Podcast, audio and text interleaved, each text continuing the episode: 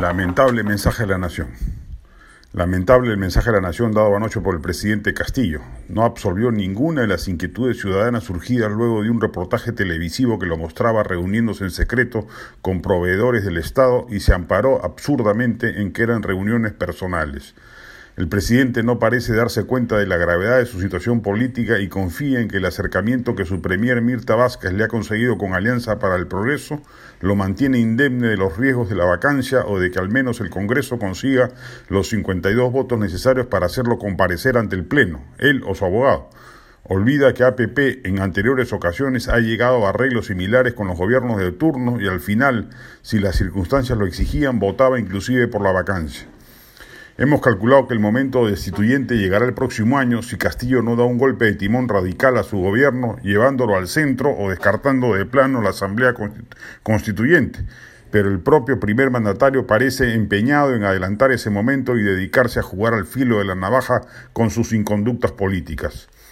Es grave que un presidente se reúne en privado fuera de los reflectores de vigilancia ciudadana que están implícitos en la sede palaciega, con empresarios que contratan con el Estado Huele a trasiego y tráfico de influencias para conseguir beneficios públicos. Apesta posible corrupción.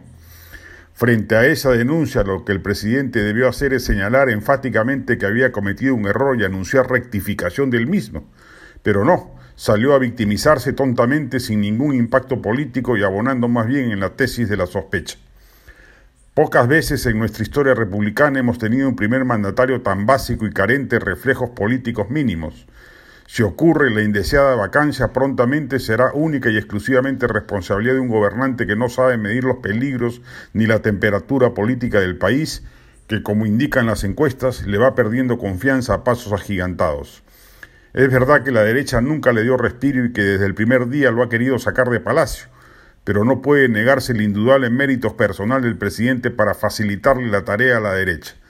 Solo él es responsable de haber nombrado ministros impresentables, funcionarios cuestionados, de haber dado anuncios que luego debió revertir, de no reaccionar políticamente como correspondía, de malbaratear en suma la, investidura presidencial.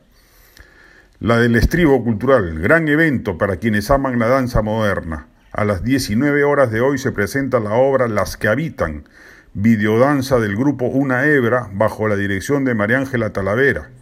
Luego de la presentación, a las 20 horas, habrá una charla en vivo con la directora y la reconocida bailarina Pachi Vallarriestra. Ambos eventos se transmitirán por la página de Facebook del Centro Cultural de España de Lima.